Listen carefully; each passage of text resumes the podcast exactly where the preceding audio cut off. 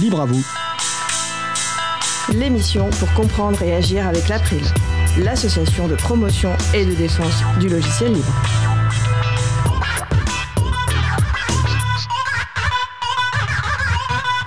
Bonjour à toutes, bonjour à tous. L'apprentissage de la programmation pour les femmes, c'est le sujet principal de l'émission du jour. Avec également au programme la chronique de Véronique Bonnet sur la documentation libre et une deuxième chronique d'Antanac sur téléphone mobile et vie privée. Nous allons parler de tout cela dans l'émission du jour. Vous êtes sur la radio Cause Commune, la voix des possibles, 93.1 en Ile-de-France et en DAB+, et partout dans le monde sur le site causecommune.fm. Soyez les bienvenus pour cette nouvelle édition de Libre à vous, l'émission pour comprendre et agir avec l'April, l'association de promotion et de défense du logiciel libre. Je suis Frédéric Couchet, le délégué général de l'April. Le site web de l'association, c'est april.org. Nous sommes mardi 10 novembre 2020, nous diffusons en direct, mais vous écoutez peut-être une rediffusion ou un podcast. Je précise qu'aujourd'hui, nous diffusons chez nos voisins et voisines d'Antanac. Si vous voulez réagir, se poser une question pendant ce direct, n'hésitez pas à vous connecter sur le salon web de la radio. Pour cela, rendez-vous sur le site de la radio, causecommune.fm, cliquez sur chat et retrouvez-nous sur le salon dédié à l'émission, dièse libre à vous. Nous vous souhaitons une excellente écoute. Avant de commencer, je vais vous poser une petite question. Vous avez l'habitude du quiz, mais là aujourd'hui, ça va être simplement une petite question. Promouvoir le libre sur les ondes et en podcast, c'est beaucoup de plaisir, mais ça nous ferait chaud au cœur de savoir comment vous nous écoutez, au petit déjeuner, dans le train ou pour accompagner vos siestes. Dites-nous tout. Et vous pouvez même peut-être envoyer une petite photo, comme les photos qu'on met en ligne sur le site de la radio causecommune.fm ou sur april.org. Vous pouvez proposer les réponses sur le salon web de la radio ou par tout autre moyen de nous contacter sur nos différents sites web. Et j'en profite pour faire un coucou notamment à Pierre-Jean et Patrick qui nous écoutent habituellement lors de trajets en voiture, à Thierry qui nous écoute le dimanche pour accompagner le repassage de la semaine, à Xavier quand il désassemble des trucs en bio-ingénierie, à Nicolas qui nous écoutait dans le car lors des trajets à vide, puis le matin au réveil et maintenant quand il a un moment de libre d'esprit. Et bien entendu, on aimerait des réponses d'auditrices aussi, bien sûr, car on sait qu'il y a des auditrices qui nous écoutent. Tout de suite, place au premier sujet. Nous allons commencer par la chronique de Véronique Bonnet, professeure de philosophie et présidente de l'April. La chronique a été enregistrée il y a quelques semaines. On se retrouve juste après. Nous allons poursuivre par la chronique de Véronique Bonnet, professeure de philosophie et présidente de l'April. La chronique s'intitule Partager est bon. Et aujourd'hui, Véronique va nous commenter un texte de Richard Stallman intitulé Pourquoi le logiciel libre a besoin d'une documentation libre? Véronique, je te passe la parole. Alors en effet, Fred, il s'agit d'un article de Richard Stallman, un article de 1996.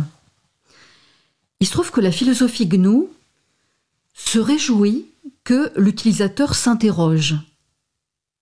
Et d'ailleurs, euh, tu l'as euh, dit, euh, tu as dit ce titre, cet article a pour titre une question. Quand un enfant demande pourquoi pour la première fois, il est important de trouver les mots pour expliquer, pour transmettre ce qu'on croit avoir compris, pour qu'il gagne en autonomie, devienne plus confiant dans ce qu'il fait, en comprenant pourquoi il le fait. Alors, il y aura beaucoup de pourquoi qui suivront. Le premier pourquoi, inlassablement, auquel il sera important que nous essayions de répondre également inlassablement. Platon, un philosophe, disait que savoir s'étonner de quelque chose était le début de la philosophie. Dans mes cours, je montre à mes étudiants qui ne doivent jamais se résigner à ne pas comprendre quelque chose. S'interroger est un droit, et sans doute aussi un devoir.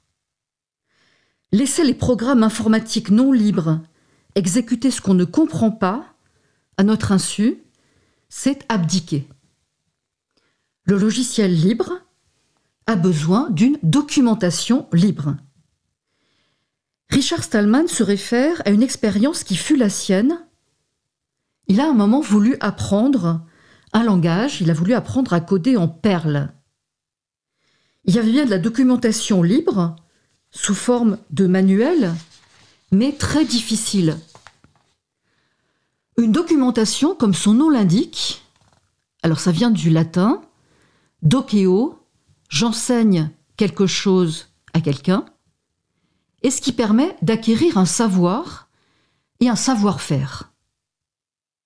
Et comme il voulait apprendre Perl, Richard Stallman avait demandé à des programmeurs en Perl s'il n'y avait pas de manuel libre plus facile d'accès. Les seules documentations sur Perl, plus abordables, étaient non libres. édité sous copyright seulement et en version papier. Alors que les documentations libres de GNU, qui permettent l'accès aux codes sources, qui peuvent être exécutés, étudiés, modifiés, améliorés et distribués, sous forme de copies modifiées ou non modifiées, sont bien sûr beaucoup plus souhaitables. Richard Stallman fait alors la différence entre la documentation libre, qui doit permettre sans restriction les quatre libertés, et des articles ou des livres, par exemple celui qu'il écrit à propos de la documentation libre, dans lesquels des militants du logiciel libre expriment par des choix d'écriture très intimes et originaux des perspectives non techniques. Alors pourquoi cette comparaison? Parce que alors, si on est dans un propos euh, qui est personnel, euh, qui est original, qui fait intervenir un certain rythme d'écriture, les auteurs n'ont pas à se sentir obligés de donner, d'octroyer le droit de modifier. Par contre, et c'est le cas de toute documentation, les documentations techniques ou les parties techniques de documentation libre doivent pouvoir impérativement accueillir des améliorations et laisser possible la diffusion de versions améliorées et encore améliorables. Il faut donc qu'un programmeur consciencieux ait les mains libres pour pouvoir faire bénéficier la communauté de ce qu'il a trouvé. Richard Stallman conclut son article en passant en revue les obstacles à la réalisation d'une documentation libre pour les logiciels libres. Premier obstacle, l'existence d'un manuel privateur peut dissuader les rédacteurs de réaliser une documentation libre. Ce qui a pour effet négatif que cette documentation non libre a un caractère statique, peu adaptatif, alors que la documentation libre, elle, est plastique, elle est reconfigurable. Je cite Richard Stallman, un système d'exploitation libre peut avoir une fissure qui nécessite un colmatage. Il faut donc que la documentation libre ait l'agilité dans les techniques qu'elle propose de modifier, d'améliorer les préconisations. Deuxième obstacle, certains qui se contentent de logiciels non libres se satisfont complètement de documentation non libre. La liberté n'est pas pour eux une exigence incontournable. Il serait bien sûr préférable qu'ils conjuguent technicité et liberté. Je dirais que cette émission de radio de l'April que vous écoutez joue ce travail, ce rôle de sensibilisation pour que la technique soit toujours assortie d'une autonomie d'usage de la technique.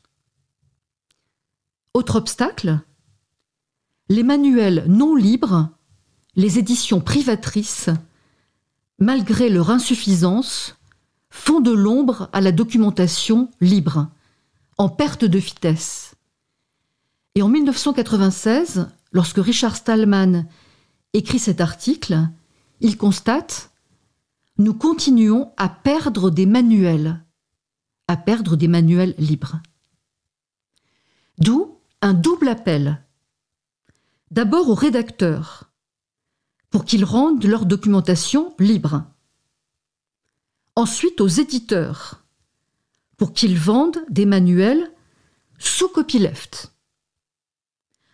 Enfin, aux utilisateurs, pour qu'ils vérifient les termes de la licence des manuels. À cette fin, la FSF maintient sur une page une liste de manuels libres en plus de la documentation GNU. Je dirais, pour conclure cette chronique, que le professeur de philosophie que je suis peut se référer ici un texte de Kant euh, qui euh, me paraît avoir un projet assez proche euh, de celui que de l'article que j'ai commenté. Ce livre s'appelle De la contrefaçon des livres. Et dans ce texte, Kant fait l'hypothèse que lorsque le savoir n'est plus disponible, lorsqu'un livre n'est plus édité, ou lorsqu'il est édité en nombre insuffisant d'exemplaires, alors il faut que le public s'en empare. Il faut que le public exige euh, que l'édition soit reprise, qu'elle soit rendue disponible suffisamment. Soyez exigeants en matière de logiciels et en matière de documentation. Merci Véronique. C'était la chronique donc de Véronique Bonnet, professeure de philosophie et présidente de l'April. La chronique du jour portait sur le texte de Richard Stallman intitulé sous forme de question Pourquoi le logiciel libre a besoin d'une documentation libre? que vous pouvez retrouver en français sur le site gnu.org. Hein. GNU c'est gnu.org. Et je rappelle que toutes les traductions du site gnu.org sont réalisées bénévolement par notre groupe de travail TradGNU qui a donc pour but de vous présenter en français l'informatique libre et la philosophie de GNU et que vous pouvez rejoindre ce groupe pour traduire ou relire des traductions. Merci Véronique, je te souhaite une belle fin de journée. Belle fin de journée à toi Fred. Donc c'était la chronique de Véronique Bonnet enregistrée il y a quelques semaines. Nous allons faire une pause musicale. Aujourd'hui, notre programmateur musical Eric Frodin du site auboutdufil.com va nous faire découvrir Glaciere, qui est un artiste suédois. On va avoir des thèmes de l'eau, de la glace, de l'été et ainsi une ambiance relaxante et reposante pendant les pauses musicales de l'émission. On va écouter Relaxing in the Hammock. On se retrouve juste après. Belle journée à l'écoute de Cause Commune, la voix des possibles.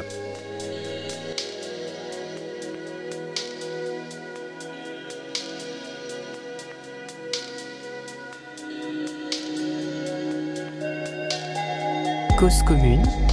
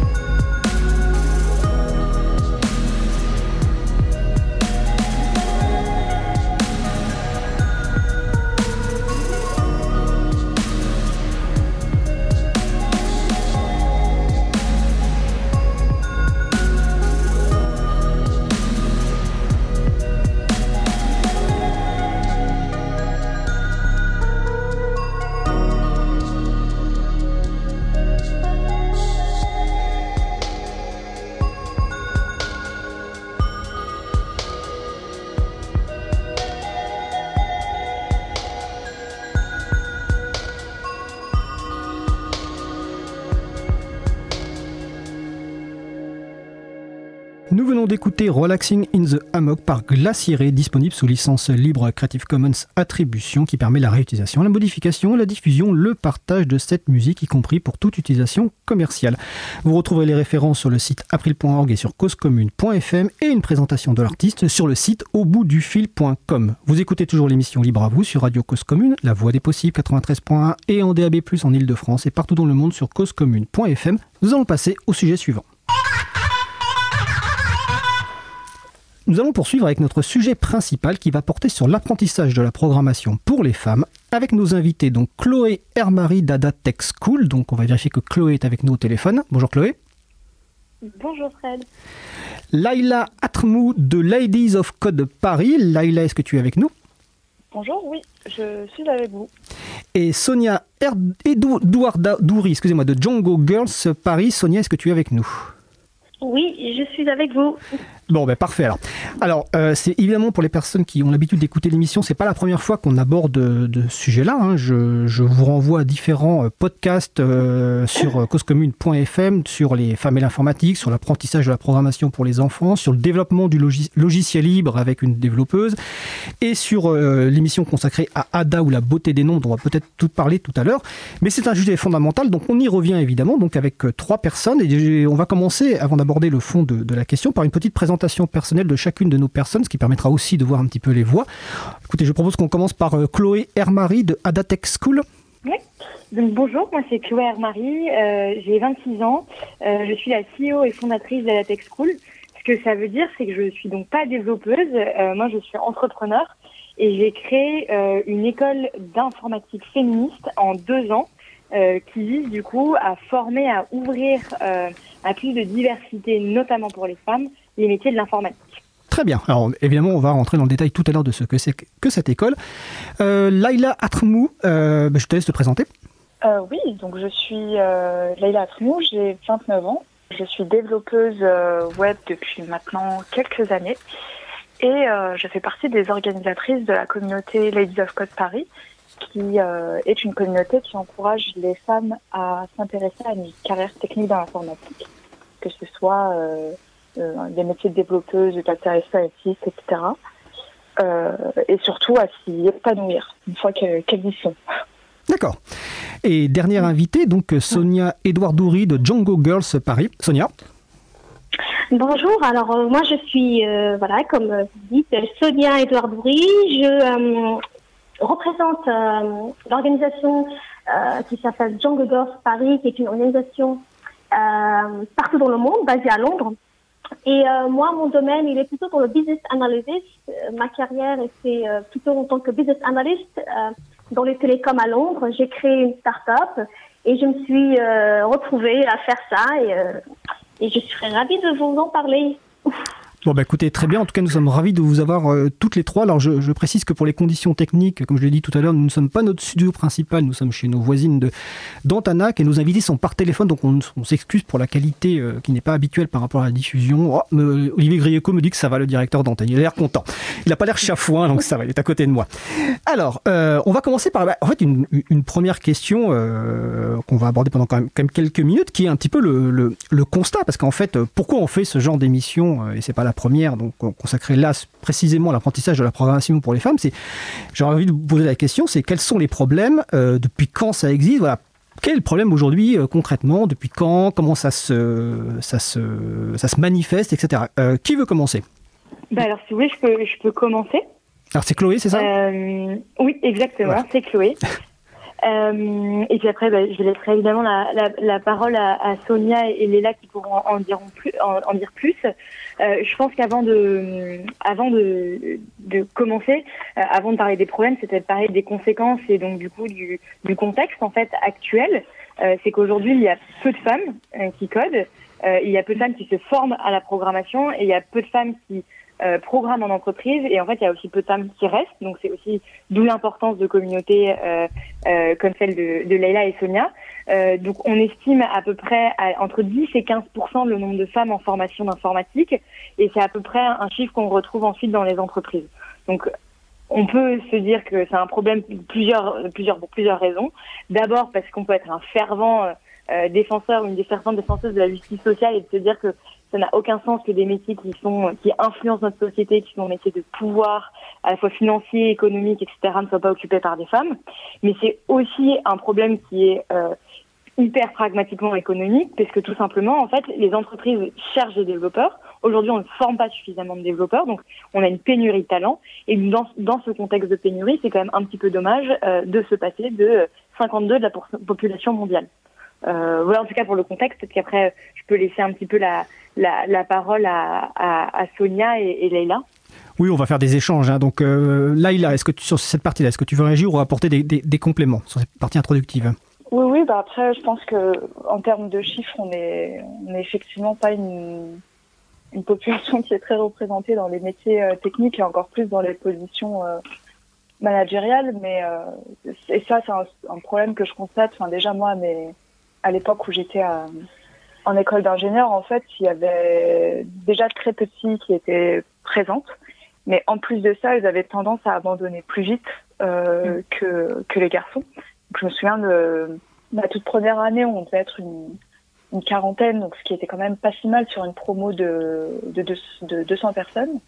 Et au final, l'année suivante, on s'est retrouvé à une, une dizaine de filles euh, des, réparties sur les. Enfin, on était un peu les survivantes, quoi. Donc, euh, il y a ce côté un peu où il y a vraiment un, un drop, que ce soit dans les, à l'université euh, où en fait on a l'impression qu'on se rend, enfin de, des échos que j'avais de, de ces personnes-là qui changeaient de cursus, c'est vraiment j'ai l'impression de pas être à ma place, de d'arriver dans un monde un peu de où justement il y a tous les clichés qui qui persiste un peu, le cliché de quand tu es développeur, développeuse, tu, euh, tu, tu, passes ta journée entière devant des écrans, tu, euh, tu ne fais qu'écrire du code, tu, enfin, le cliché un peu où on est derrière nos ordi et, euh, et un peu des geeks dans leur cave, quoi, euh, qui, qui persiste.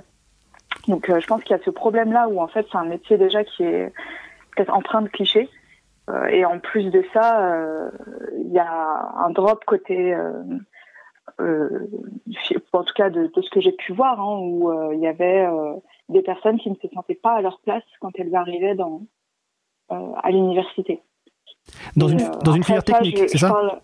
de, Absolument, en école d'ingénieur en, en, informatique. Après, ça, c'était un problème qu'il y avait, ça c'était en quelle année? C'était en, en 2010, donc ouais, fou là, ça commence à...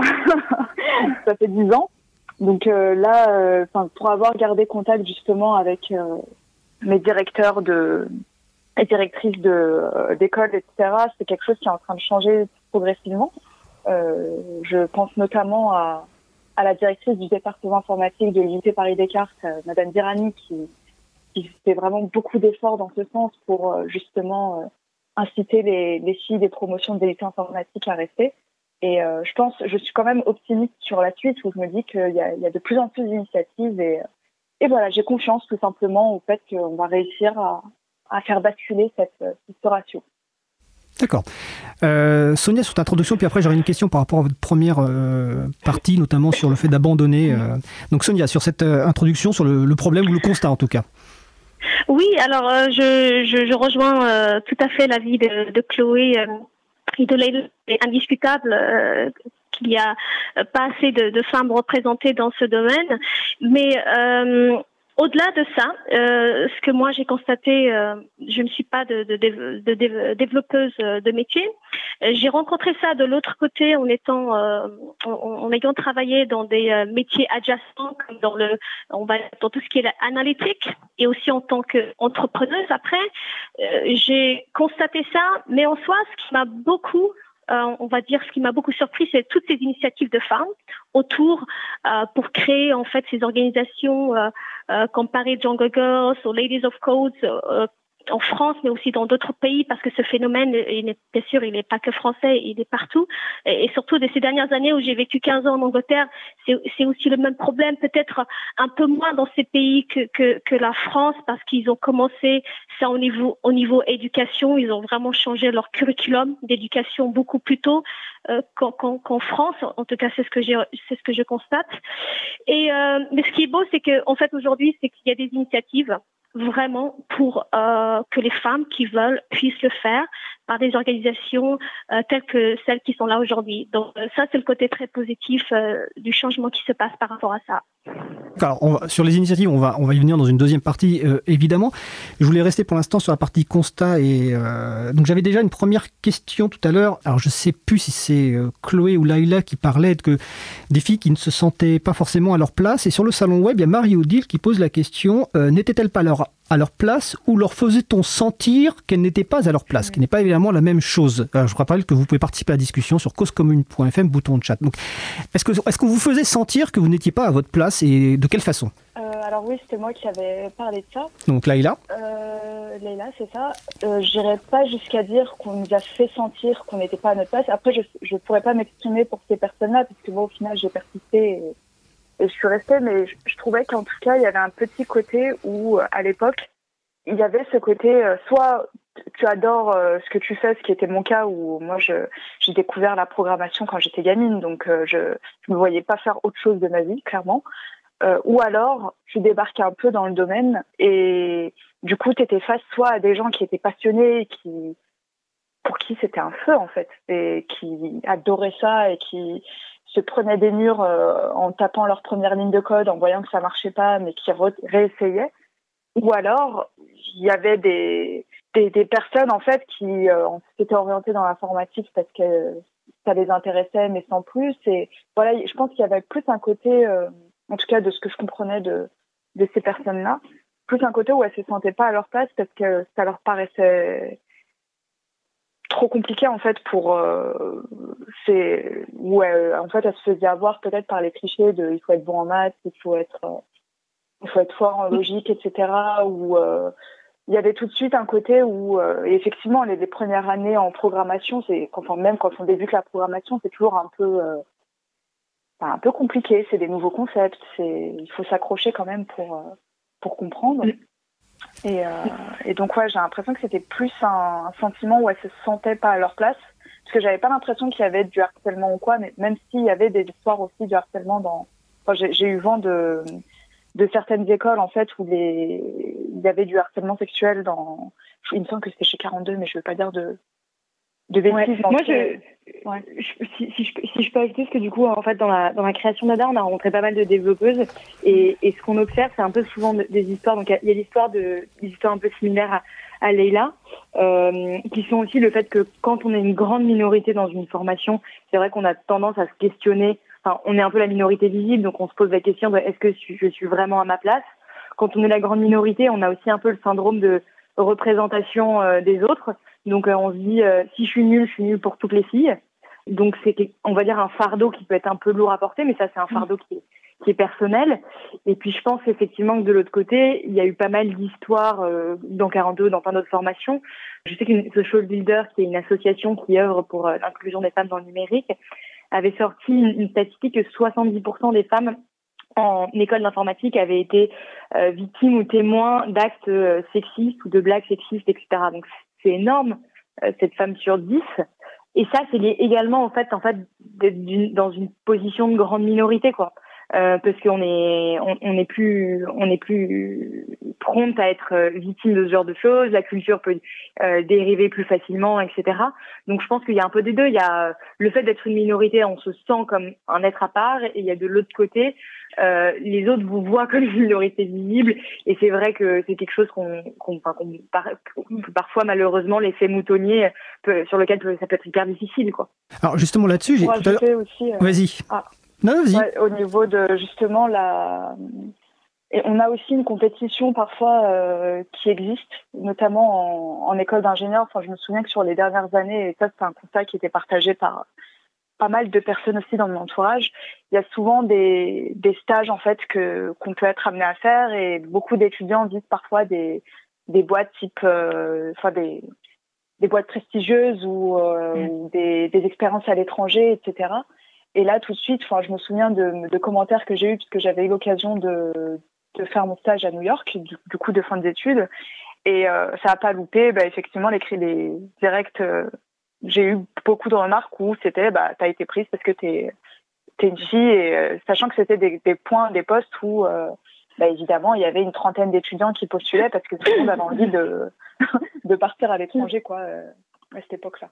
Donc il y avait aussi ce côté-là, compétition et le fait d'être une minorité, ben, parfois les autres pensent que c'est un atout alors que ça peut parfois être un fardeau, comme disait Chloé. D'accord, il y a Sonia, je crois, qui voulait réagir. Vas-y, Sonia. Oui, je, voulais juste rebondir à ça sur, de manière générale.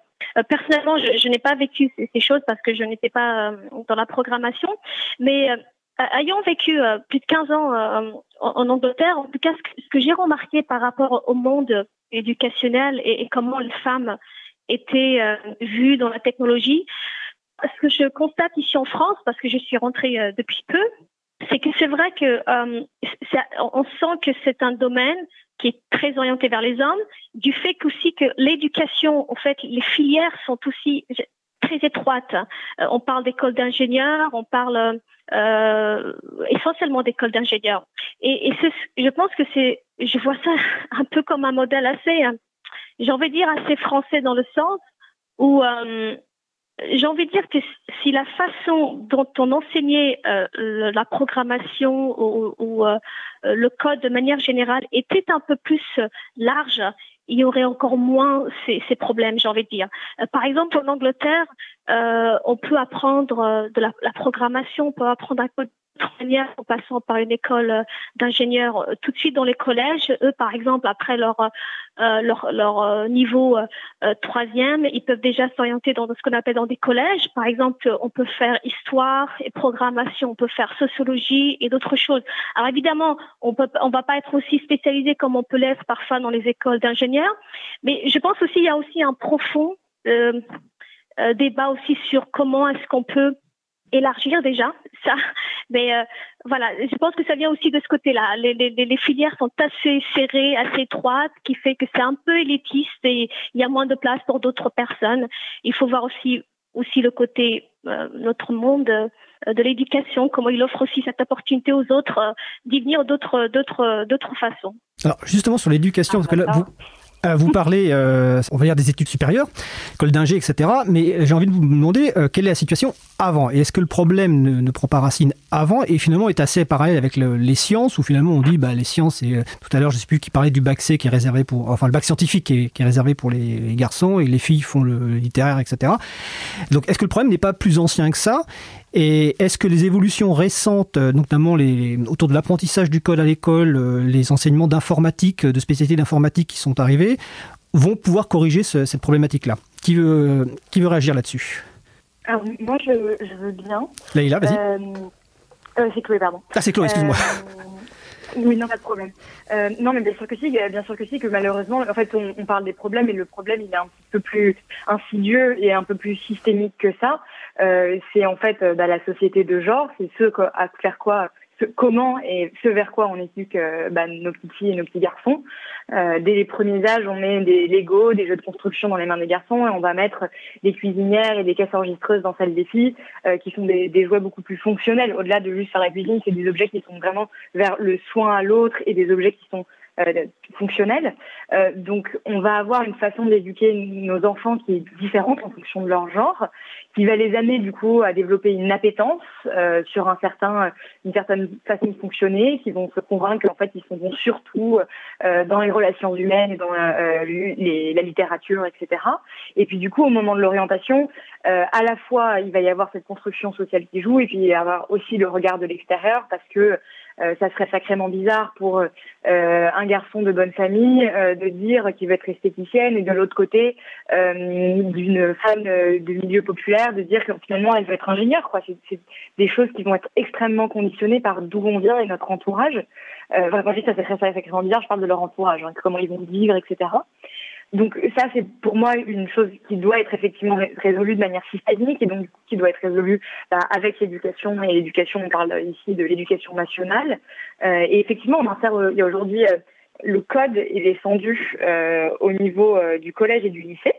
Euh, ce qui, je pense, est une très bonne chose parce que ça montre à la fois que coder finalement, c'est c'est un peu comme lire à, euh, à écrire et à, et à compter euh, pour euh, le 21e siècle. Après, il va falloir se poser la question de qui enseigne à coder, avec quel biais, parce que si c'est les mêmes que d'habitude qui disent qu'en fait, cette discipline, elle a été faite pour les petits garçons de leur classe, ils vont peut-être l'enseigner différemment, ils vont dire que les filles, bon, c'est un peu plus difficile pour vous. Donc il va y avoir aussi, je pense que c'est ça qui est hyper important, une formation des profs qui, qui, forment à, qui, à la programmation au collège et au lycée pour pouvoir bah, justement débiaiser ça, parce que c'est ce qui lie, enfin, le problème de l'orientation est un problème de biais de genre euh, qu'on a tous euh, et du coup qui, amène les, jeunes femmes à moins se tourner vers là. Et je pense effectivement, et ce que disait Sonia, euh, c'est important de montrer que la programmation, euh, c'est important de montrer que la, programmation au lycée ne soit pas enseignée que par les profs de mathématiques, qu'on on, on ne réentretienne pas ce traumatisme qu'on fait avec les mathématiques chez tout le monde et que euh, on montre que la programmation c'est quelque chose de beaucoup plus ouvert, beaucoup plus créatif, beaucoup plus littéraire euh, que cette vision peut-être un petit peu intimidante qu'on peut avoir en l'alliant systématiquement aux sciences et à la technique et, et aux maths. Leïla et Sonia, est-ce que vous voulez réagir sur cette partie Et après, on passera justement peut-être aux, solutions ou en tout cas aux, à vos initiatives sur cette partie donc de la problématique de l'école ou peut-être des parents ou autres. Euh, Sonia euh, je, rejoins complètement Chloé sur ce, qu'elle disait. Euh, vraiment, euh, moi, pour y avoir fait euh, une partie de pour avoir fait étudier ici en France quand j'étais jeune et puis avoir continué mes études en Angleterre, j'ai vraiment vu, par exemple, le grand changement. Et, et c'est vrai que c'est une très bonne chose déjà avec euh, ce que j'ai cru comprendre avec le changement au niveau du bac cette année. Euh, et je pense que euh, l'idée d'un petit peu arrêter de, de, limiter les gens à trois filières euh, qui sont toutes les unes différentes des autres. Il faut plutôt recréer en fait un mode où les gens peuvent se retrouver dans, dans des filières qu'ils veulent et s'ils veulent un peu de maths, qu'ils puissent s'utiliser un peu de maths, s'ils veulent un petit peu de histoire, qu'ils puissent les combiner et euh, au lieu d'avoir à choisir de manière très, euh, on va dire très différente l'une de l'autre. Euh, donc ça, c'est déjà un, débat déjà gagné et un pas déjà vers l'ouverture de l'éducation euh, à, à, autre chose. Et je pense que la programmation va aller dans ce sens. Plus on ouvre l'éducation aux jeunes et plus on va, je pense, avoir plus de profils divers. D'accord. Euh, Leïla, sur cette partie-là, dernière intervention, puis après on va faire une pause musicale. Je rejoins totalement ce qui a été dit. Après, euh, j'ai peut-être une crainte quant à la, justement, la, le, le, temps que ça va prendre côté éducation nationale, je crois qu'il y avait eu une discussion selon quoi il y allait avoir un, une agrègue d'informatique où il y allait avoir un, un, nouveau que parce qu'aujourd'hui c'est enseigné je crois dans le cadre de, la techno mais euh, mais que plus tard ça allait être vraiment une matière euh, à part. Donc j'ai un peu des, des craintes sur voilà le temps que ça va mettre euh, à, à se faire etc donc peut-être y aller plus par par petites étapes en ayant peut-être des petits modules plus initie, des modules d'initiation peut-être à la programmation dans un premier temps et laisser plus les les enfants apprendre par eux-mêmes. Je pense que l'informatique et même le développement c'est vraiment un milieu où justement on peut on peut être autodidacte, c'est une, réalité au contraire c'est limite encouragé de justement euh, jouer en fait avec les outils euh, dont tu as à disposition et et je pense que côté parental, il y a, je sais qu'il y a des, de nombreux parents qui ont, qui sont un peu euh, effrayés par rapport au temps d'écran que consomment leurs euh, leurs enfants. Moi, je dirais qu'il faut faire attention à ce qu'ils soient pas simples cons consommateurs en fait de de réseaux sociaux, de vidéos. Euh, enfin, je le vois sur des enfants de mon entourage. C'est effarant le temps qu'ils passent, euh, qu'ils peuvent passer sur YouTube ou d'autres réseaux sociaux de, de ce type. Mais un temps d'écran où vraiment il y a quelque chose qui est construit ou, c'est un temps d'écran un peu plus stimulant, là, euh, je pense qu'il y a des choses à, laisser faire en fait euh, par, les enfants en fait, de laisser un peu guider euh, cet apprentissage là quoi. Bah écoute, on va, on va en reparler après le pause musicale et effectivement en plus en période actuelle de confinement c'est encore évidemment euh, pire.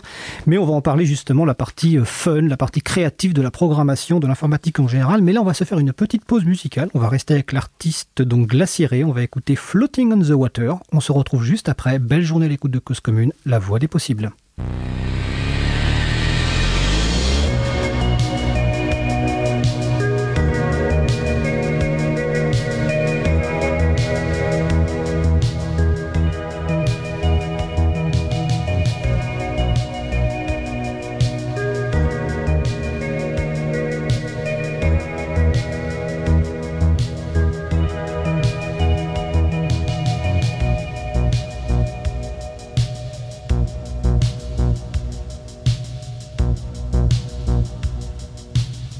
Cause commune. 93.1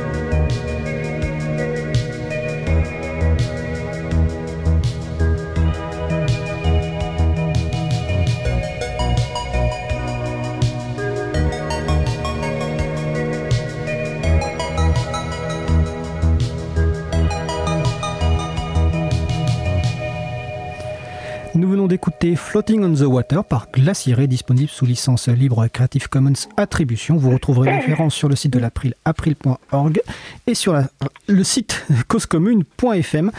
Euh, la page de l'artiste sur Bandcamp, c'est Steviasphere, donc steviasphere.bandcamp.com. Vous écoutez toujours l'émission Libre à vous sur Radio Cause Commune, La Voix des Possibles, 93.1 et en DAB+, en Ile-de-France et partout dans le monde sur le site causecommune.fm.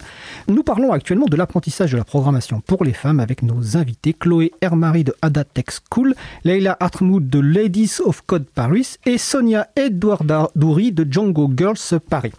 Donc nous allons reprendre notre euh, échange et on va parler un petit peu bah, de, vos initiatives. Hein, euh, justement euh, autour de l'apprentissage pour la programmation pour les femmes. Donc nous avons une école et puis deux initiatives un petit peu différentes. On va commencer donc bah, par Chloé, hein, Chloé Hermary de Ada Tech School. Alors tu avais commencé tout à l'heure à un petit peu expliquer que tu avais créé cette école. Mais alors pourquoi tu l'as créée et déjà que fait cette école exactement? Euh, donc du coup, euh, on, on, mentionnait juste avant le problème et notamment justement ce problème un petit peu insidieux. euh, en fait, pourquoi s'il n'y a pas de femmes aujourd'hui dans l'informatique, c'est peut-être la façon dont on les éduque, la façon dont on les oriente, etc. Donc nous, notre réponse a été un petit peu, un petit peu claire, peut-être un peu plage. Je veux dire, moi, on faire une école féministe. Féministe, ça ne veut pas dire que euh, on, on, exclut les hommes, ça ne veut pas dire que on, euh, on, on, manifeste tous les quatre matins, mais ça veut dire qu'on va apporter une réponse à ce problème qui est, on, va, on essaye la plus complète possible, la plus systémique, justement, on parlait. Euh, donc nous, en fait, on s'est dit, euh, la problématique pour euh, qu'il y ait des femmes dans l'informatique et qu'elles y viennent, c'est qu'il faut réinventer le système de formation. Donc, on a créé une école on a repensé le mode de recrutement, le mode pédagogique. Donc, on Sonia en parlait.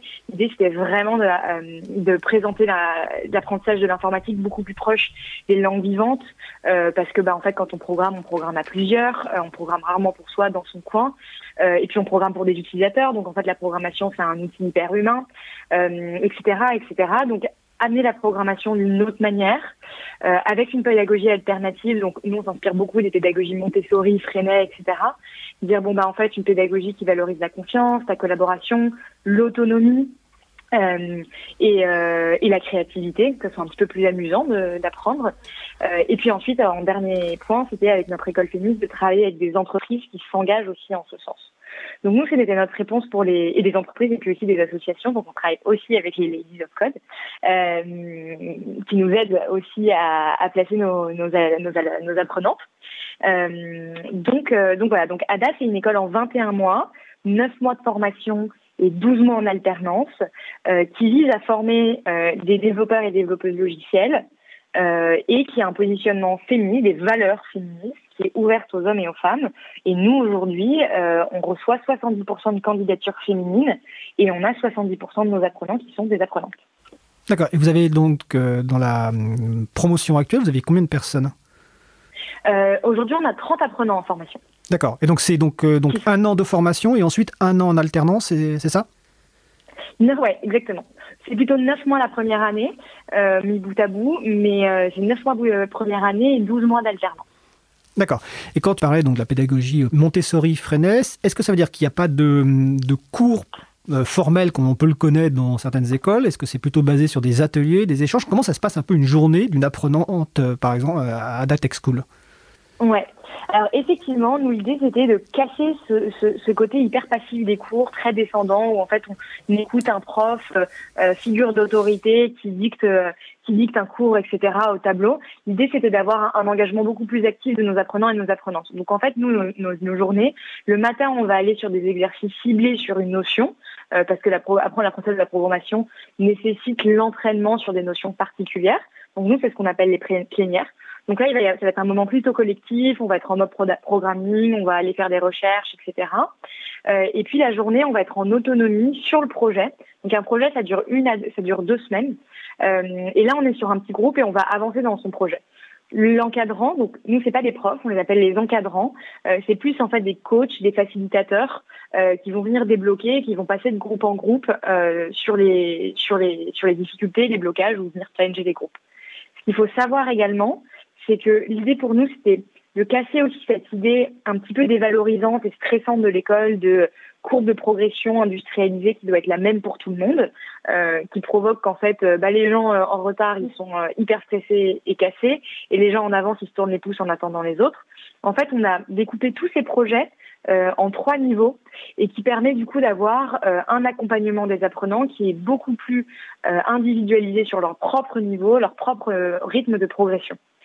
Et j'ajouterais qu'il y a un dernier point, que notre système de validation de compétences, donc nous, il n'y a pas de notes, donc là, je dis, il n'y a pas de profs, ce sont des encadrants, il n'y a pas de cours, ce sont des projets et des exercices, et il n'y a pas de notes, euh, ce sont des badges de compétences qui sont euh, d'ailleurs sur le standard euh, BadgeOS, qui est un, un, un, standard open source, et qui permet en fait à nos apprenants de venir valider leurs compétences euh, bah, selon, selon des badges, selon ce qu'ils savent faire, et non pas avec des tests et des notes de 0 à 20. D'accord. Alors sur le salon web de la radio, je rappelle aux auditeurs et auditrices qui peuvent nous rejoindre hein, sur causecommune.fm, bouton de chat et salon euh, libre à vous, Marie-Odile, bah, toujours, euh, qui pose une question sur la formation des encadrants. Quelle est la formation des encadrants et des encadrantes? Et deuxième question, est-ce qu'il y a un diplôme à la fin? Chloé. Alors oui. Alors donc nos encadrants et nos encadrantes, donc déjà nous on les sélectionne avec euh, au moins 5 ans d'expérience euh, en dev, donc c'est quand même des devs qui sont euh, seniors. Euh, ensuite, c'est euh, des personnes qui ont aussi un an d'expérience pédagogique, que ce soit en coaching, en mentorat, etc. Donc, qui ont manifesté euh, une, euh, une appétence pour ça. Donc, déjà, ça va être notre sélection et le fil qui va être fait à l'entrée. Et ensuite, nous, on va les, euh, on va les former. On va les former avec des journées d'observation, des journées de co-encadrement, un certain nombre d'outils, de, de rituels euh, qu'on a créés à l'intérieur et donc, du coup, qui leur permet d'avoir bah, la posture, la posture de la bienveillance, de l'écoute. Nous, on aime dire que un, un encadrant ADA, il n'est pas là pour donner la réponse, il est là pour apprendre à la trouver. Euh, donc du coup, c'est un savant mélange de donner une réponse tout en posant des questions. Euh, donc c'est c'est assez c'est assez euh, c'est assez fin et particulier. Donc c'est comme ça qu'on les forme. Donc ça c'est pour les, nos encadrants et du coup sur le diplôme effectivement donc nous on fait on a un agrément qui permet de passer un titre euh, reconnu euh, par l'État euh, qui est un titre équivalent licence et qui est le titre de concepteur et développeur d'applications. donc en fait, nos élèves, nos apprenants, quand ils sortent de Adatech School, ils ont bien un diplôme reconnu par l'État. D'accord. Alors évidemment, on va revenir sur Adatech School après. Donc le site web, hein, c'est adatechschool.fr, hein, tout attaché. Euh, là, maintenant, on va parler un petit peu de Django Girls avec euh, donc euh, Sonia. Alors là, c'est pas une école, c'est quoi Django Girls? C'est une initiative, c'est un collectif? Euh, on peut dire les deux. Alors, Django Girls, euh, c'est une organisation internationale qui a été créée par deux femmes, Ola et Ola, euh, qui sont polonaises et qui, qui vivent à Londres. Elles étaient elles-mêmes des software engineers et c'était il y a dix ans, elles avaient vu ce, ce changement et ce manque de place pour les femmes pour rentrer dans la technologie. Et euh, elles ont créé cette organisation qui au départ en fait était une idée, c'était créer un atelier à Londres et euh, donner l'opportunité à des femmes qui voudraient apprendre à coder. Alors de cet atelier de 50 personnes à l'époque est devenu aujourd'hui une organisation très structurée qui est euh, dans plus de 90 pays, dans plus de 500 villes. Et en fait l'idée c'est que quand une personne a l'énergie et l'envie d'organiser l'atelier, eh bien elle fait la demande à Django Girls qui est cette organisation. Et bien après, elle devient l'ambassadeur. Et pour ma part, euh, je suis donc euh, la personne qui s'occupe de Jungle Girls Paris. Et l'idée, c'est de créer des ateliers avec l'idée que c'est gratuit euh, pour toute femme ou personne qui, qui, sont être une femme, qui se sont comme femme. Et l'idée, c'est d'avoir des sponsors pour en faire un atelier assez grand et d'avoir tous les moyens. Et généralement, ça se passe sur deux jours complets. Et euh, ce qui est bien avec cet atelier et cette organisation, c'est que n'importe qui peut le faire. Dans le sens où euh, il suffit d'aller sur cette euh, organisation, on demandait l'application pour être l'organisateur dans, dans, la ville où on veut. Et il y a un tutoriel qui, qui, est prêt, qui est fait dans différentes langues. Et en fait, l'atelier peut se faire en trois, peut être organisé vraiment de manière très rapide. Et pour notre expérience, le dernier était à Paris euh, c'était le 8 et le 9 mai. Durant le confinement, nous avions 50 femmes et 12 coachs. Alors, c'était un, atelier vraiment spécial parce que c'était pendant le confinement. On n'était pas sûr comment ça allait être organisé. Mais nous avions euh, créé quelque chose de magique parce que euh, ça a donné une perspective encore plus différente que ce que ça allait être parce que nous avons donné le choix aux gens qui n'auraient pas pu être là, d'être là. Donc il y avait des gens euh, euh qui venaient de partout, euh, de, de personnes du sud de la France, une personne qui n'aurait pas pu joindre cet euh, atelier. Et donc ce profil de femmes, je peux vous donner une idée un peu du, de, la catégorie sociale de ces personnes désireuses, souvent de, de ce genre d'initiative. Ce sont des femmes généralement entre 30 et 39 ans. Nous avions des femmes plus jeunes et d'autres plus âgées. Et un peu la catégorie sociale, car souvent ce sont des femmes qui sont souvent qui ont des métiers euh, de tous les jours, par exemple sage-femme ou euh, journaliste ou euh, quelqu'un entre deux de, de, de professions.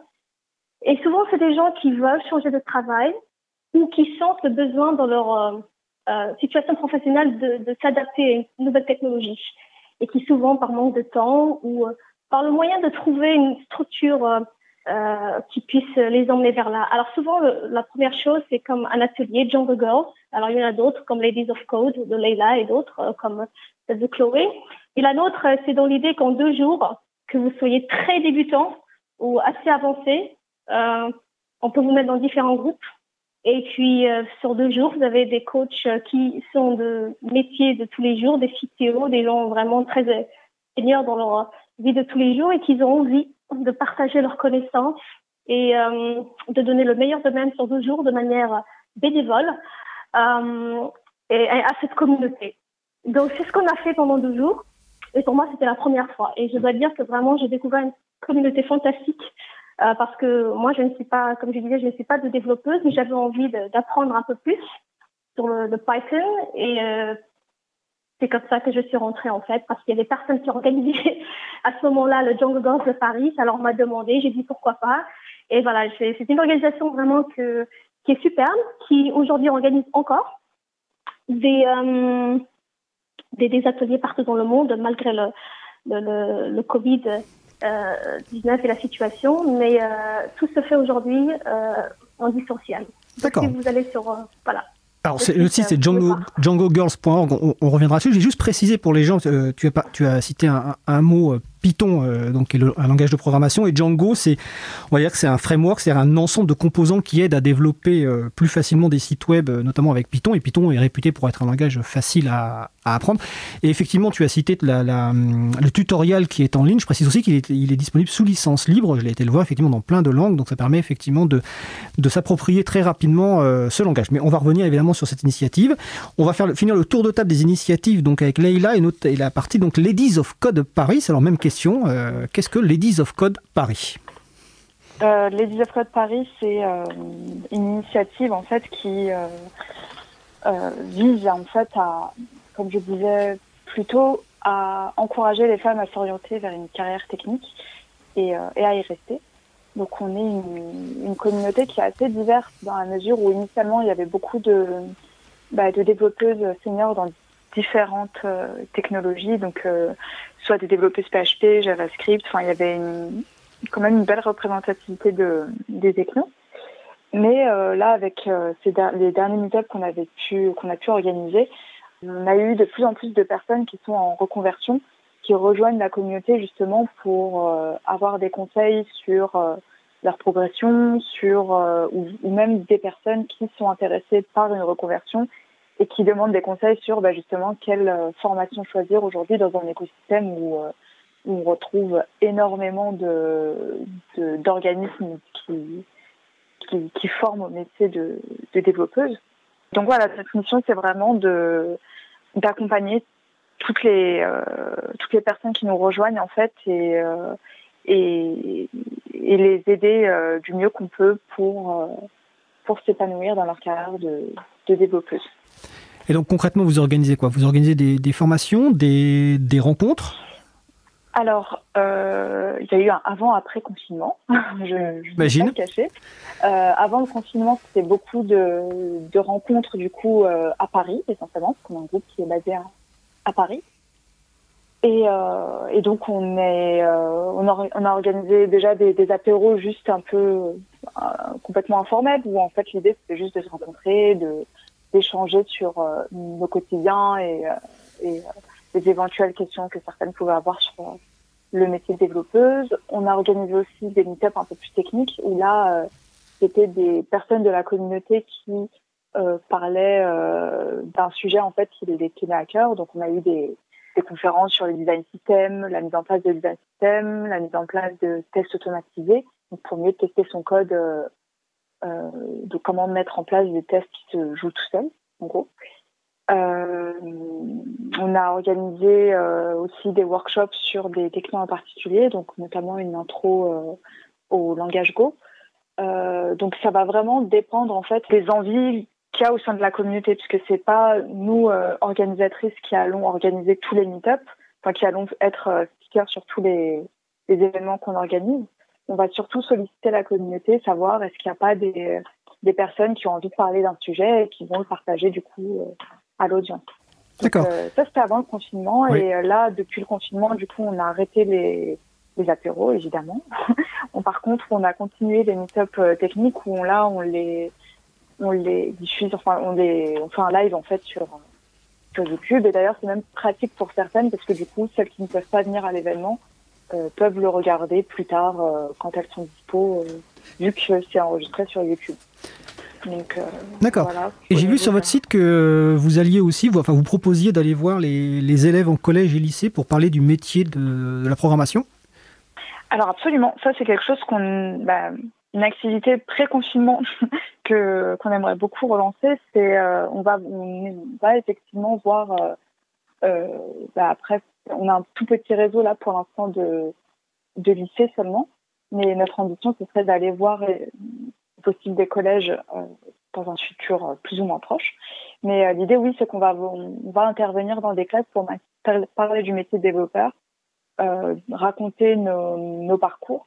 donc là, la dernière fois qu'on l'a fait, il y avait donc moi qui ai un parcours très classique où j'ai j'ai tout de suite su ce que je voulais faire. Il y a une autre personne qui euh, a fait une reconversion. Donc, euh, pour le coup, c'est intéressant d'avoir une diversité de d'histoires, c'est que justement, ça montre, ça, montre aux, élèves que bah, on n'est pas obligé de se décider là à 17 ans tout de suite, ok, ton futur, ce sera ça. Et euh, de les faire signer pour une formation à jamais. C'est vraiment montrer que c'est un métier qu'on peut, qui peut être atteint en fait via différents chemins. On n'est pas obligé d'aller vers la voie classique de l'école d'ingé. On peut très bien faire une, une autre école. L'essentiel est de d'aimer ça en fait, tout simplement. Non, justement, on va pas. C'est souvent des échanges très très intéressants avec les élèves. Alors justement, on, va parler de ça. Je vais juste citer le, site web donc, de Ladies of Code Paris. C'est ladiesofcodeparis.netlify.app, c'est bien ça? Absolument. Et bien sûr, on mettra toutes les références sur april.org et sur causecommune.fm. Donc là, on a fait une présentation de vos, structures. En fait, j'aimerais bien vous faire réagir sur quelques termes que vous avez employés tout à l'heure, parce que qui me paraissent importants dans, la programmation. C'est le terme de créativité, l'importance de l'erreur et de l'échec dans la progression, le fait qu'on peut euh, travailler chez soi. Tout à l'heure, c'était, je crois, Leïla qui parlait effectivement du temps passé sur écran euh, euh, pour faire des choses qui ne sont pas forcément utiles alors qu'on peut le faire. Voilà. Est-ce que vous pourriez nous expliquer ou essayer de faire, enfin, faire comprendre la spécificité de la programmation par rapport justement à l'échec, par rapport à la créativité, par rapport au fait de travailler tout seul. Parce que ça, ça me paraît euh, essentiel par rapport à ce que vous dites. Peut-être Chloé? Euh, alors du coup, euh, effectivement, c'est trois choses sur lesquelles il faut insister. moi, la première qui me tient énormément à cœur, c'est le droit à l'échec, parce que je pense que c'est vrai dans pour le coup, c'est vrai dans la programmation, c'est vrai dans l'apprentissage, euh, c'est d'ailleurs très, très, très peu porté par le système traditionnel français, malheureusement. Euh, et ensuite, bah, l'orientation, parce que bah, toute sa vie, finalement, on fait du test and learn sur, sur son orientation. Donc ça, c'est vraiment, euh, je souligne ça parce que c'est un point qui, qui me tient énormément à cœur. C'est le droit à l'erreur, même pas l'échec, on devrait dire, on devrait dire le droit à l'erreur, parce qu'on apprend énormément de ça.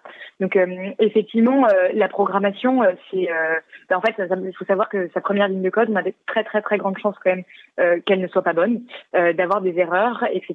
Et, donc, euh, quand on code, on va avoir beaucoup avant de sortir un programme euh, correct qui fera un bon résultat, écrit euh, correctement, etc. Bah, il va y avoir beaucoup de d'erreurs qui vont être faites jusque là et c'est pas grave. il faut il faut continuer à avancer. Donc c'est vraiment une discipline qui valorise le test and learn et du coup moi je trouve ce que je trouve très intéressant parce que je trouve que c'est euh, très bonne pratique qui apprend pour la vie euh, au sens large du coup dont je parlais. C'est un, ça nécessite de la créativité parce qu'en fait, euh, un programme finalement c'est la solution machine, la solution informatique à un problème de la vie réelle qui est rencontré par des utilisateurs, des utilisatrices. Et donc, en fait, on, résout un problème quand on programme. Et donc, du coup, bah, ça va nécessiter une créativité. Ce que ça veut dire, c'est qu'on va devoir se triturer le cerveau pour trouver une solution.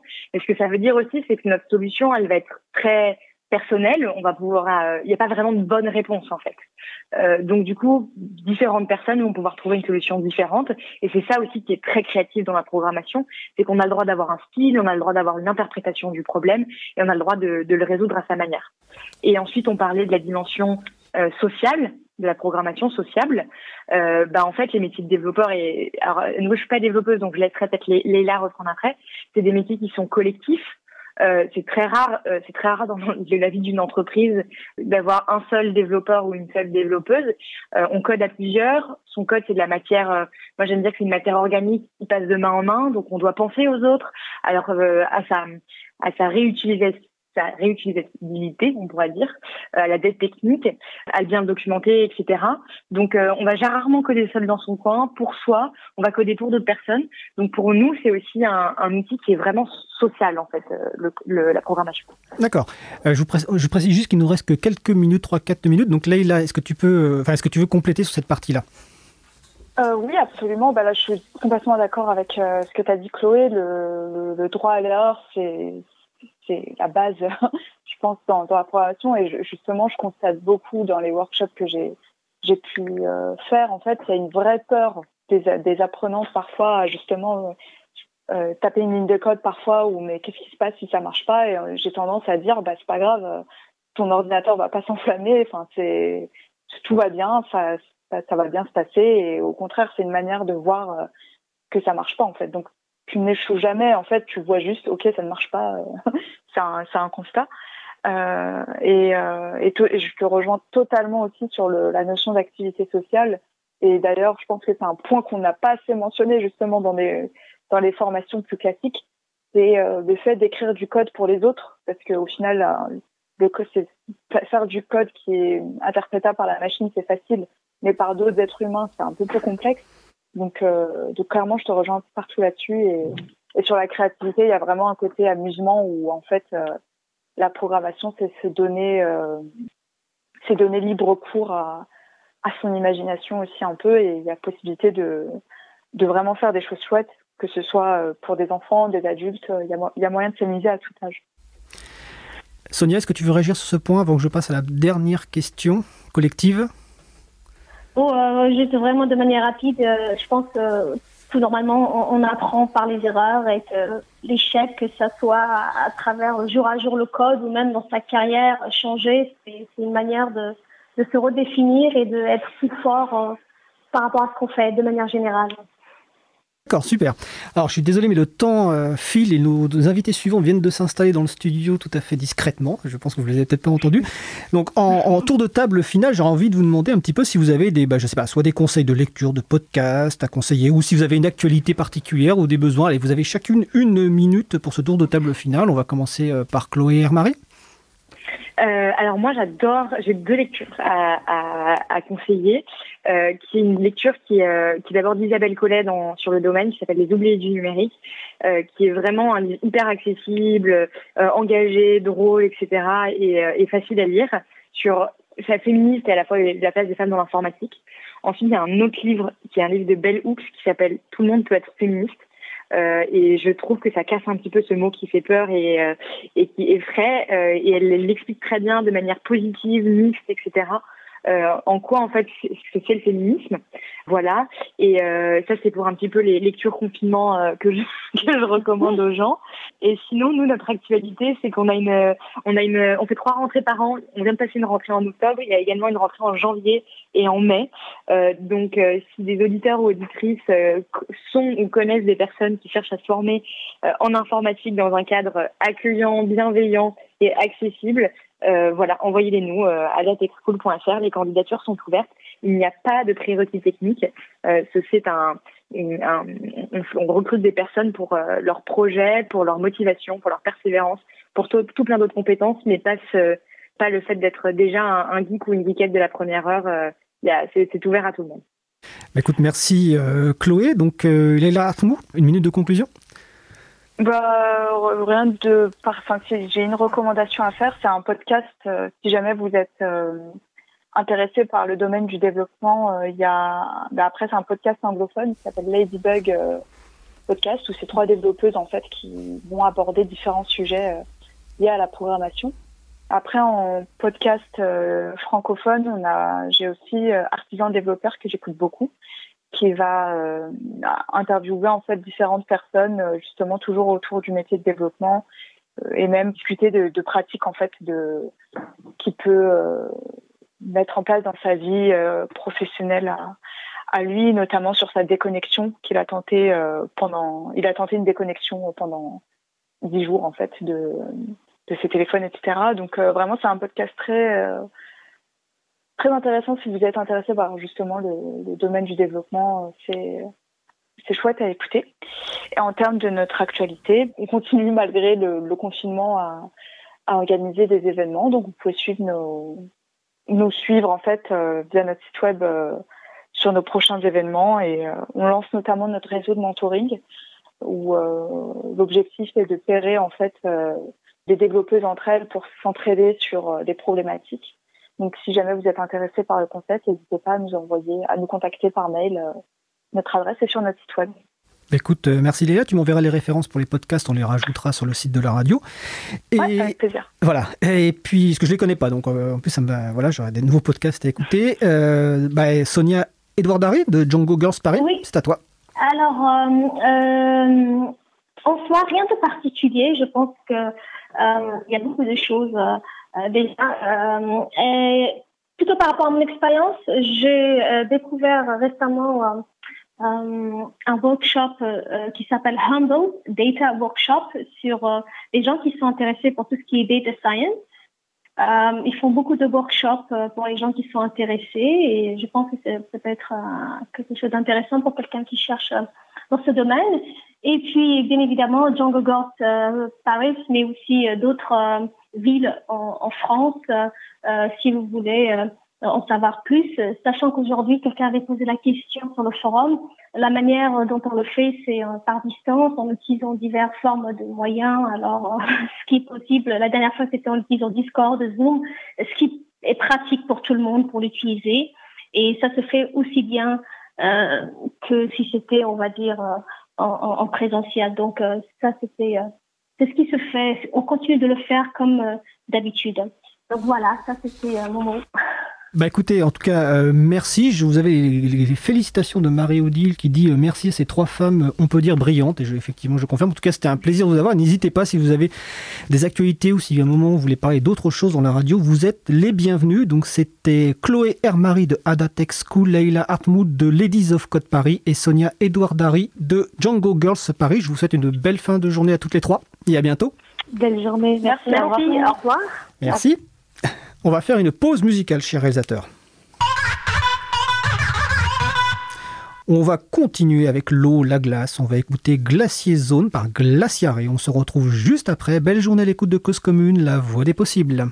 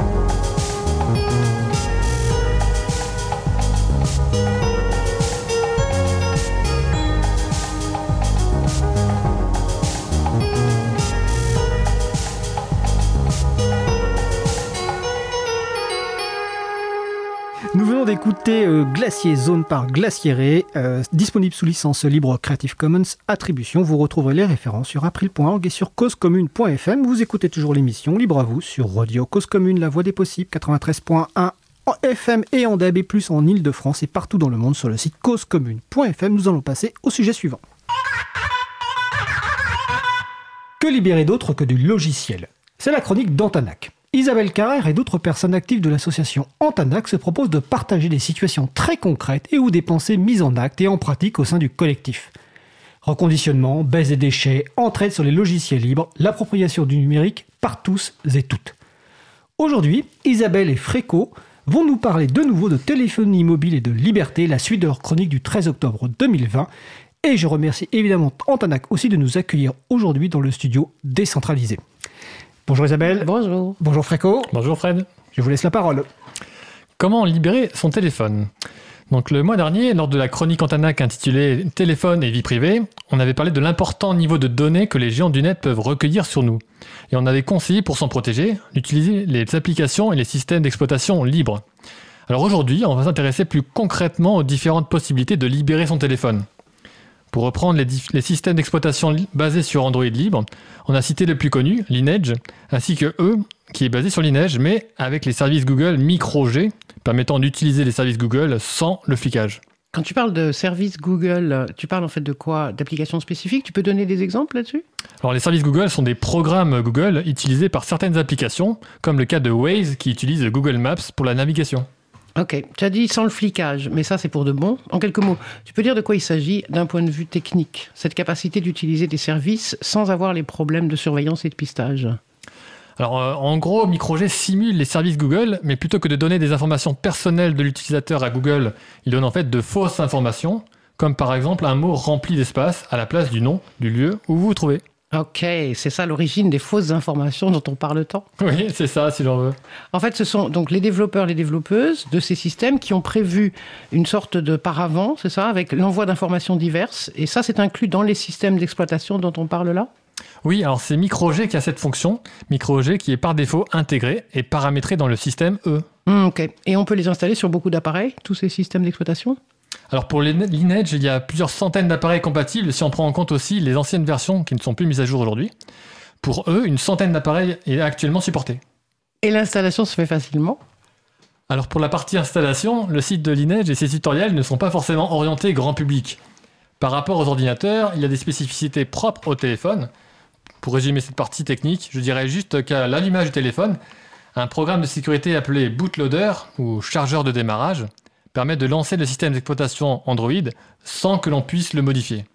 Et en cas de problème de démarrage, ce bootloader va automatiquement lancer le recovery, le programme de dépannage, qui permet d'en savoir plus sur la panne et de pouvoir éventuellement réinitialiser le téléphone. Donc pour l'installation manuelle d'un nouveau système, la première étape est donc de déverrouiller le bootloader afin de pouvoir installer autre chose. Alors cette étape varie beaucoup suivant le fabricant du téléphone. En effet, cela peut varier d'une simple ligne de commande à plusieurs jours d'attente d'un code de déverrouillage fourni par le fabricant après avoir rempli un questionnaire. Hmm. Il ne faut pas confondre ce déverrouillage avec celui qu'on fait pour utiliser n'importe quel opérateur sur le téléphone. C'est le même mot, mais c'est pas le même concept. Alors oui, alors tu fais bien de préciser, cela n'a rien à voir avec le verrouillage d'un téléphone par un opérateur, mais c'est bien le verrouillage du système Android par le fabricant. Donc une fois déverrouillé, la deuxième étape consiste à remplacer le programme de dépannage initial, donc le, recovery, par un autre permettant l'installation d'un nouveau système d'exploitation. Ce qui se fait généralement à partir de son ordinateur relié au téléphone avec un câble USB. Ok, c'est donc quand même un peu technique. Il faut avoir avec soi donc le téléphone en question, la connectique qui va bien et un ordinateur. Et c'est sur l'ordinateur qu'on a téléchargé le système dont tu parles et qu'on va ensuite copier sur téléphone, c'est ça? Oui, alors euh, d'ailleurs, il faut bien avoir un câble USB qui transmet bien les données, bien sûr, et qui est en bon état. Alors euh, voilà pour la troisième étape. À partir de ce nouveau recovery fraîchement installé, on peut supprimer l'ancien système du téléphone et en copier un nouveau. Dans le cas de Lineage, ne pas oublier que c'est uniquement à ce moment-là où il est possible de rajouter des services Google, toujours de la même façon, en copiant un fichier depuis son PC. Ah, et si je ne le fais pas à ce moment-là, après c'est trop tard? Alors si entre-temps tu as lancé le système d'exploitation, alors oui c'est trop tard, il faudra écraser puis réinstaller le système. Après il y a quelques spécificités suivant les marques comme euh, Samsung où il faudra utiliser un logiciel permettant le déblocage et la copie des fichiers, ce qui facilite du coup l'installation. Par contre, la marque chinoise Huawei ne permet plus de déblocage du bootloader de leur téléphone depuis l'été 2018. Il est malheureusement impossible donc de libérer votre téléphone Huawei s'il n'a pas été déjà débloqué, été débloqué. Hum, ça, c'est intéressant. C'est un choix précis de la part de cette marque. Tu dirais que c'est en plein cœur de la politique commerciale, mais aussi sécuritaire, dans le sens de surveillance pour empêcher les personnes de se libérer de services qui sont jugés comme euh, obligatoires? Alors officiellement, ils ont justifié ce choix pour des raisons de sécurité, mais on peut supposer que c'est plutôt pour s'assurer la maîtrise des informations privées. Et cela bien sûr concerne aussi euh, la marque Honor, la sous-marque de Huawei. Alors vous trouverez plus de détails techniques sur euh, la démarche d'installation toujours euh, sur le patch April que vous retrouvez en commentaire de la vidéo. Donc le but étant de pouvoir prendre du recul sur les tutoriels très précis d'installation de Lineage, qui sont en anglais, et donc de comprendre bien ce que l'on fait. Après, pour quelqu'un qui n'a pas peur d'installer une distribution en GNU Linux sur PC, comme toujours, la première fois est spécialement engageante. Après, ça va. Oui, c'est le sujet d'atelier qu'on avait réalisé l'année dernière à Antanac et qu'on pourra sans doute refaire prochainement. Exactement, ça avait intéressé pas mal de monde et on pourrait le refaire après le confinement. Hum, je crois qu'il y a vraiment une demande parce que les gens se, se demandent s'il est prudent de se lancer là-dedans, tout seul, toute seule, dans cette procédure. Alors bien sûr, il ne faut pas faire euh, n'importe quoi, mais oui, contrairement aux ordinateurs sur lesquels on peut toujours revenir en arrière, si on installe le mauvais fichier correspondant à un autre modèle, cela peut poser problème et bloquer définitivement le téléphone. On parle alors, on parle alors de briquer le téléphone, c'est-à-dire de le transformer en un magnifique presse-papier. ouais, c'est ça. Bon, en Antanac, on a l'habitude, on peut toujours reformater effectivement un disque sur un PC, puis c'est reparti, on peut recommencer une installation plusieurs fois. Je comprends mieux pourquoi tu insistais sur le codename, l'identifiant de chaque sous-modèle. Alors bien sûr, faut bien, pour cette étape, il faut bien prendre votre temps et suivez bien les instructions. Ni Antanac ni l'April ne seraient tenus responsables de quelconque problème survenant sur votre matériel. Et pour vous aider, il y a toujours des groupes d'utilisateurs de logiciels libres qui peuvent vous accompagner lors de l'installation. N'hésitez pas à les contacter. Après, même si aujourd'hui il est difficile d'organiser des événements publics sur le sujet, il est toujours possible de s'entraider à distance, en visio ou par téléphone. C'est toujours plus rassurant de se lancer là-dedans avec l'appui d'une personne plus expérimentée. Et du coup, pour eux, parce que là tu as parlé de linéage, pour eux c'est la, la, même chose, c'est la même procédure d'installation? Alors pour la plupart, oui, mais ils commencent à proposer leur nouvel installateur automatique donc sur 7 appareils déjà. Ce qui permet une installation aussi simple qu'une distribution GNU Linux sur PC. Il faut juste cliquer sur suivant, patienter, appuyer sur tel bouton, cliquer sur suivant, et voilà. Ok, on augmente encore les capacités de dégooglisation.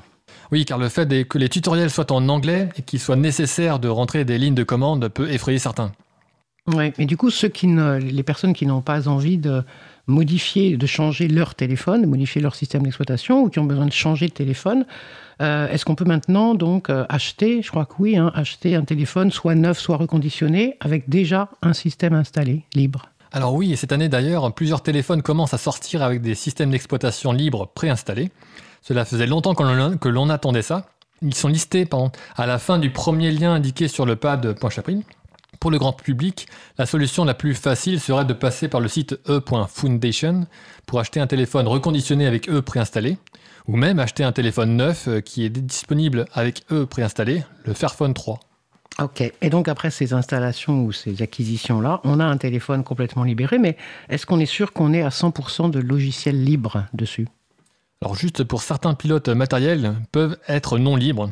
Pour le 100% libre, il faut s'orienter sur Répliquant, c'est avec ce système que vous avez la plus grande garantie de liberté, et si un périphérique n'a pas de pilote libre, alors il n'est tout simplement pas utilisable. Donc euh, suivant les modèles, il faudra parfois se passer de certaines fonctionnalités comme le Bluetooth, le GPS ou le Wi-Fi. Voilà pour les systèmes libres basés sur Android. Et eh oui, parce qu'on peut aussi installer des systèmes non basés sur Android. Alors oui, il existe des systèmes basés directement sur GNU Linux, mais euh, on aura plus de temps d'en reparler lors d'une prochaine chronique. Ça marche. Donc rendez-vous en décembre pour la prochaine chronique. Ça marche, c'est noté. Bah, merci. C'était donc la chronique d'Antanac par Isabelle et Fréco. Et on a déjà parlé euh, plusieurs fois donc de réplicantes Lineage OS, notamment avec euh, Aurélien Couder et euh, Paul Kosialowski. Donc je ne me souviens plus dans quelle date c'était, mais vous retrouverez ça sur causecommune.fm et sur april.org. Et je remercie Antanac pour nous accueillir aujourd'hui dans le studio décentralisé, euh, exceptionnellement, parce qu'il y a des travaux dans le studio principal. Avec plaisir. Donc nous allons passer à quelques annonces rapides.